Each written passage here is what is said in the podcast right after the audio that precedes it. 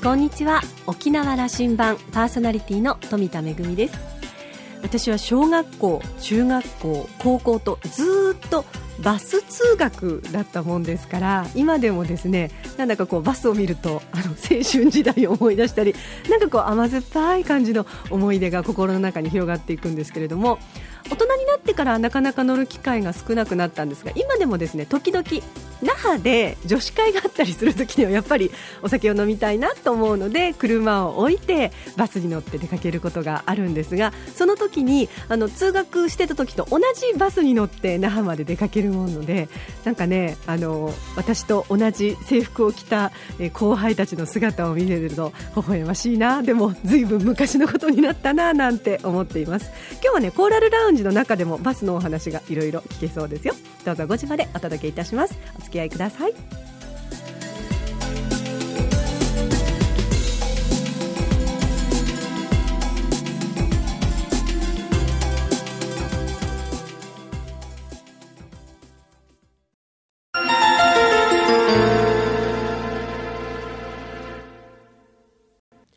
那覇空港のどこかにあると噂のコーラルラウンジ。今週は第一交通産業株式会社代表取締役社長の田中良一郎さんと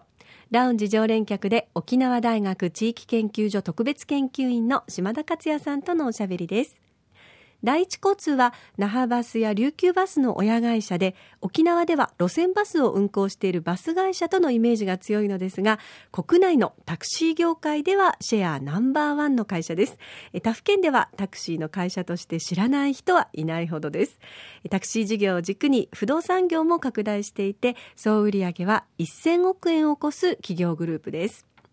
第一交通が沖縄に進出したのは今から13年前。那覇バス、琉球バス、タクシー会社、不動産などを参加に沖縄でのビジネスも拡大させています。8年前にコーラルラウンジにご出演いただいた際、田中さんは、沖縄での事業は今は赤字だが数年のうちに黒字転化させそれ以降は沖縄にいろいろな地域貢献が可能になると話していらっしゃいました。現在は3ヶ月に一度のペースで沖縄入りして今回もバスのモニター会議に参加のために来沖されています。沖縄を離れる前にコーラルラウンジに寄っていただいて今後の沖縄のバス事業の展望などを中心にお話ししていただきました。それではお二人のおしゃべりをどうぞ。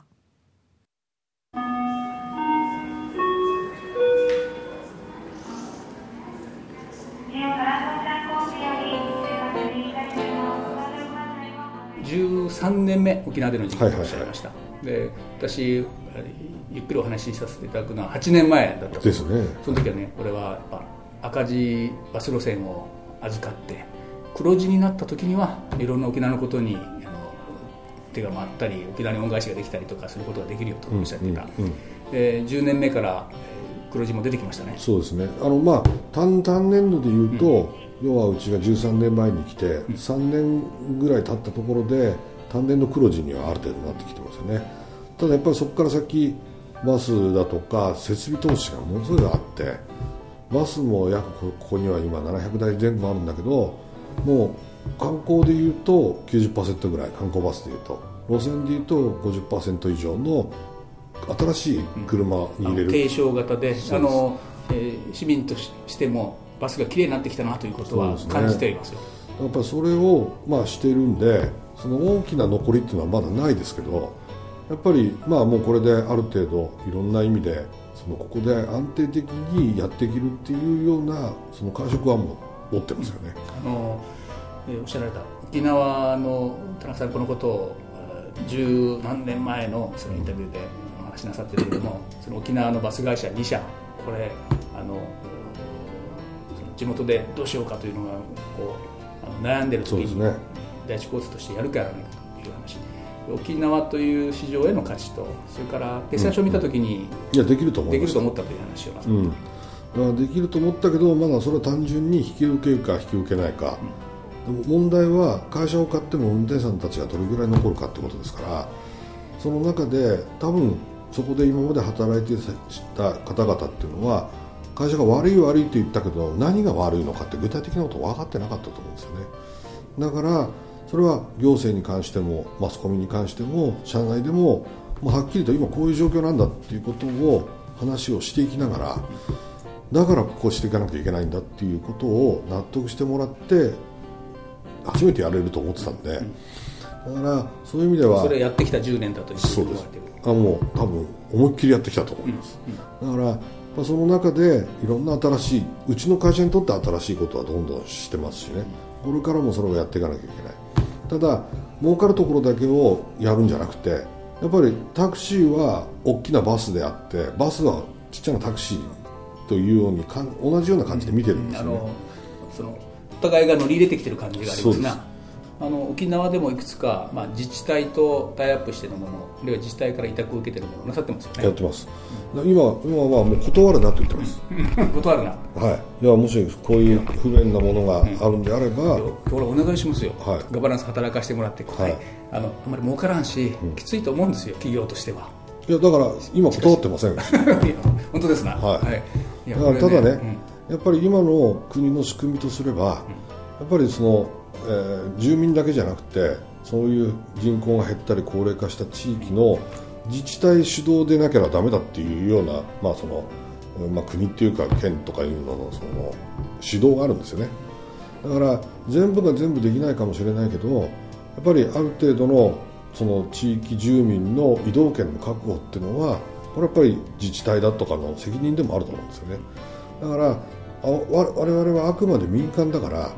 らそれをそのじゃあこの一人の人のために一人の人が要は普段生活するためにっていうのはやるけどもこの人が特別自分の目的のためにっていうものに関してはなかなかやりづらい部分があるんですよね。はい。あのそこがやっぱ行政の出番だと思いますんで。だからやっぱそういうところを、その面倒くさがらずにね実験だけで終わらせずに要は別に支援を丸ごとしてくれてくれってわけでもないんですよね。うちは赤字にならなきゃいいと、今の話の仕方はどうも実験ばっかりしてなかなかあの事業化まで行く仕掛けになってないよというそうそういうところ捉えますけど。多い多いなと。うんそうですよね。あのねやっぱりこの地域交通っていうのは地域によって事情が違うんで1ヶ月とか3ヶ月で答えの出るもんじゃないんですよ。3年はやらんといかんですよ。そうだと思います。だからそうしたうちに要はそれが認知され認知されてくると乗降客が増えということだと思うんですねある地域で北陸のある地域でやったやったんですけどやっぱり2年半かかりました。認知されて。でもそれをすることによってまだ数字は出てないけども医療費が減ったとかですね、いうようなことを自治体から言われ始めてます。だからその辺のところをきちっとクリアできるように時間帯を変える。それからルートを変えるっていうことをやっぱり試行錯誤してからやっていかないとじゃあ1時間に1本あればいいんだろうとか今まで路線バスがあったところに小さい車が入ればいいんだろうっていうことじゃうまくいかないと第一交通としてはえー路線線路を持たない私鉄だということをあの考えたんだと。それは沖縄はまさにそのことができると思って路線バスという分野に入ってきたと。どうですか？こう10 10あの年経ってみて。いやそのバスをやろうと思ったきっかけっていうのは、まあ、変な話タクシーは大きくこう網をかけてるけどこここが自分のその陣地だとはないんですよね、タクシーって。でもバスって停留所があってある程度もうすちゃんと縄張りみたいなものがあってね。やっぱそこが国の制度の中ですごくはっきりしたところがありますよね。だからそこを持った上でその大きな網をかけられるようなタクシーを持ってればある程度できるなと思ってたんですよね。でやりたいと思ってた。でそれでまあ本来であれば福岡とか自分の地元でやりたいけどもそういうわけにはいかなかったんで、まあ、このお話が来てで決算書だけまず数字だけ見てあこれ要は会社を立て直すんだったら1年間だったらできるなと思ったんですよね。でも入ってみたらそれ言うと沖縄の経営者耳が痛いんですけどね、まあできたんですからね、う。ん。入ってみればバス停が2700あってね。でいろんなところもあって、まあ、当初は路線を廃止したり追加したりっていうのを繰り返しだったけどぱある程度その、まあ、いろんなことをやっても今のところだったらできるなと。でもう一つは一つ大きかったのはやっぱうちが那覇交通の後に琉球バスをうちのグループ入ったってことなんですよね。でこれはやっぱり沖縄県でいうと全体の7割ぐらいになるわけですよね。バスの路線バスとしてのシェアですね。路線バスもそうです。観光も含めて、含めて。その当時は。そうするとやっぱり7割っていうとですねまあこれその沖縄特有のその問題があったんだけどむちゃむちゃ安い値段で受けてたんですよ。観光にの仕事にしても。1台1日貸し出してバスの運転手さんとガイドさんとバスを貸して1日1万円ちょっとで貸してたんですね。それがもう普通の料金だったんです。これじゃとってもできないですよね。タクシーの方が高いんですから1日借りたら。でこの7割持ったことによってやっぱりある程度そのプライスリーダー的な部分もできたしやっぱりうちがそれをやらないとなると当然困るわけですよね。だからそんな中で、まあ、正常なところ本当の全国平均までは行ってないけども、まあ、徐々にそういう中でその適正な価格っていうものを、まあ、お願いして歩いた、うん、でそれがある程度のところまで来てそれでもまだ九州の3分の2ぐらいの値段なんですね。貸し切りバスを1台貸すにあたってのあの値上げをしていったんですね。そうです。あの値上げっていうよりももう冗談じゃないよって価格だったんですよ、うん、でいろんな意味で言うとバスも新しくなきゃいけない何しなきゃいけないかにしなきゃいけないっていう中での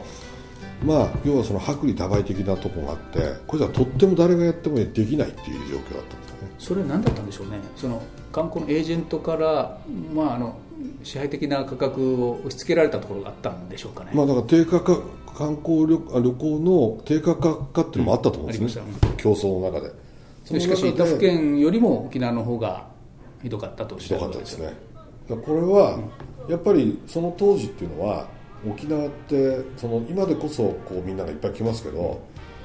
僕が若い頃30年ぐらい前っていうのはぱ沖縄来るよりもグアムとかサイパン行く方が安かったですね航空運賃とかで。したよ、でやっぱ航空運賃が高いから沖縄っていうのはその爆発的に観光できるような場所じゃなかったと思うんですね。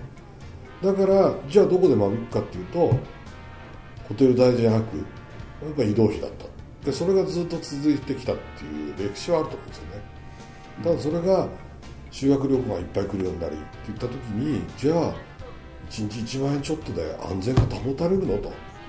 バス観光バスって2000万3000万して。で運転手さんガイドさんたちにもが最低になるかもしれないけど賃金をきちっと払っていくのはそれは無理でしょと。でしかも路線が恒常的に赤字ってなってくるとやっぱりこれは適適正価格に戻さないとやっていけないよねと。それをやった10年だったと。そうですあのですねやっぱタクシーをやっていてその今まで、うん、バスに対して羨ましいなと思ってたんですよ、うん、やっぱり乗らなきゃいけないもんだしね、うん、バス停がここに行けばバス待ってりゃ来ると。でもタクシーって呼ばれ呼ぶっていう行為があるわけですよね。お客さんからすれば。だか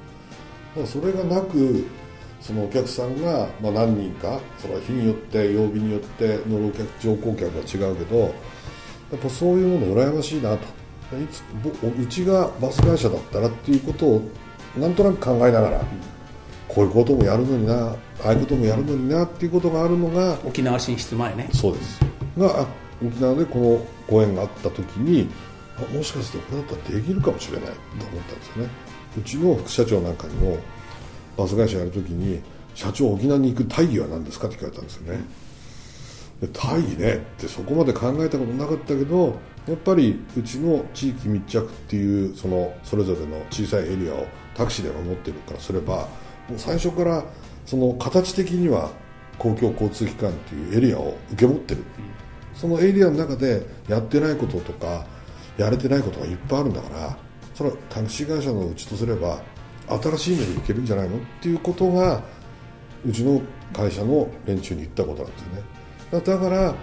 いわばドライバーとかここにいる管理職はプロだけどうちらはこんなに大きなエリアを持った路線バスとか観光バスやったことなかった。だからじゃあそれを知るためにはやっぱり利用者に聞かなきゃいけない。ってことはモニター会議で直接テーマを決めてその中で要は、えー、時間をかけずにいろんなことを解決していくことによってやれるなっていう感触をやってきてあの復帰45年で、ずっと路線バスの利用者下がり続けている中で何年前だったかなあの下げ止まってえー少しですですが、はい、毎年に2ポイントか3ポイントずつぐらい乗降客は増えてます。増えてますね、増えてくる状況もできてきたと、ここから先ですけど、まあ、沖縄もあの路線バスをもっと有効にということを、県庁もいろいろやってますし、なんかバス島の政策であるとか、えー幹線バスで中部まで走らせる仕掛けだとか、いろいろ取り組みはしてますけども、田中さんからご覧になって、これからこれが大事だねという話をちょっと提言もらって。やっぱりね、うん。沖縄もその人口が増えて年齢は若いけどそういうところってやっぱりどうも中心に寄りがちなんですよね、那覇という意味ですか、うん、だからそうなってくるとじゃあ若い人たちもこの那覇周辺にこう住み始めると人口は増えてても交通過疎地だとか不便地って出てきてしまうんですどうしてもでそこをやめずにどうやってその内側工業交通機関としてそういうお客様たちを最後までお送りできるのかっていうのはやっぱり一番大切なことでしょうね。その便利な公共交通機関をそのそできるだけあの都心部から生活から隅々と前まで行かなくても行けるというのはこれ大変大事な部分ですよね、はい、で100%満足できないけど、うん。させてあげられることはできないかもしれないけど要はある程度ここここだけは何とかしたいっていうところに関してはもう絶対やっていこうと思ってます。でそれはあとは例えばうちバスだけじゃないんでやっぱりそういうところ足りないところはタクシーでも補えると思うんですよね。バスがその要はその動脈静脈であればタクシーは毛細血管とかの役割できるなと。でそれをこう組み合わせていろんな取り組みができるなと思ってますね。あの田中さんは今その国の政策にもいろいろ関与なさって、いや鶴保大臣からも呼ばれて 沖縄のことでいろいろやってくれよということを言われていると私情報も届きましたんで、なんか面白い施策あのやるべきこと。まあ、今あのいろいろと考えているのは、まあ、聞かれたりするのはやっぱり渋滞問題というのはこれが大きいしもし沖縄の那覇空港の滑走路がもう一本増えた時には多分渋滞はもうピークどころじゃなくなるだろうなと。わずか3年後にはそういう状況になるわけそうなんです。ただこれは一つ一つの業界が一個一個こういろんな例えばレンタカー業界だタクシー業界だバス業界だ観光業界だが言いに行ってもなかなかそれぞれのその理解っていうのの度合いが違うから全体的にやっぱまとめていかなきゃいけないと思うんですよねだからそういうところをまとめられるようなシステムを沖縄県の中に必要だなっていうのは言ってます。あのなんか最後飛行機の時間ですのであの13年前沖縄に進出決められて、うん、沖縄の価値も僕は上がってきてるとはい。思っています、いや絶対上がってると思いますし。このね土地の値段でも10倍になってますもんよかったでしょ。はい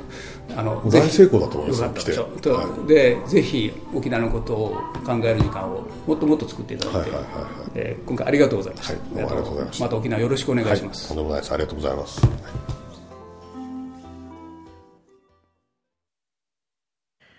えーまあ、公共交通であるバスというのは地元の方にとってもとても大切な交通機関であるのと同時に観光立県沖縄では観光客の皆さんも利用しますからね。こういろいろとまた他府県と違う、えー取り組みなども必要かなというふうに思いますけれども。あの利用者にとっては単純にやっぱりあの 以前に比べると時間通りに来るようになったっていうのが一番嬉しいことですよね。バス停でこの時間に待っているとちゃんとバスが来るという あのとてもベーシックなことなんですけれども。そのあの、まあ、信頼関係みたいなのが利用者とできることによって私も以前よりはあのバスを利用する機会が増えたなというふうに思いますけれども、えーでもあのこのお話面白かったですね。バスが動脈だとするとタクシーは毛細血管なので両方大切なのであの第一交通というのはその両方を担っている会社なのでいろいろとこう、まあ、新しい取り組みもできると大きなことを考えることが、えーできるというね全体で俯瞰してみることができるというのがとても興味深いお話でした、えー島田さんお話を終えて我々の生活にとって身近な路線バスは沖縄の発展のためにも重要な役割を担っているその沖縄の路線バスのシェアおよそ7割が第一交通グループでその取り組みに今後とも大いに期待しそして注目をしていきたいということでした今週のコーラルラウンジは第一交通産業株式会社代表取締役社長の田中良一郎さんとラウンジ常連客で沖縄大学地域研究所特別研究員の島田克也さんとのおしゃべりでした。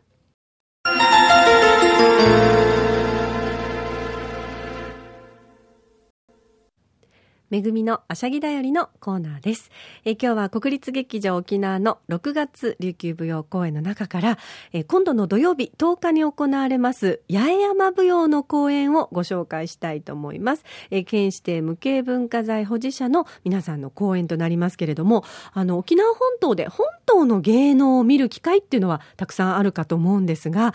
八重山の芸能を見る機会、それも本格的な芸能を見る機会って、とっても貴重な機会になるかなというふうに思います。えー芸能の宝庫であります八重山諸島、歌や踊りが日々の暮らしの中に深く根付いて、特に舞踊はですね、儀礼や庶民の娯楽として盛んに踊られて、現代に大切に受け継がれています。えー今回の公演では、琉球舞踊にも大変な影響を与えております、八重山舞踊をご紹介するとともに、平成27年に新たに沖縄県指定無形文化財の八重山伝統舞踊保持者になられた先生方の顔見せ公演として、その、えー技芸を披露する貴重な公演となっております。6月の10日土曜日、えー午後2時の開演となっております。大劇場で字幕表示もありますので、歌詞の意味なんかもね、えー理解していただきながらお楽しみいただけると思います。えー各、えー保持者の先生方の、えー踊りと、それからあの、地方の皆さんもですね、今回は、えー八重山の各あの保存会の皆さんの先生方がご出演ということで、えー本格的な八重山舞踊をご覧いただける機会となっております。えーチケットすでに発売されております。今度の土曜日6月の10日、えー2時開演国立劇場沖縄大劇場で行われます。えーお問い合わせ、それからチケットのお申し込みは国立劇場沖縄チケットカウンター、電話番号098 871-3350、871-3350番へお問い合わせください。インターネットでもチケットをご購入いただけますので、劇場ホームページもご参考になさってください。めぐみのあしゃぎだよりのコーナーでした。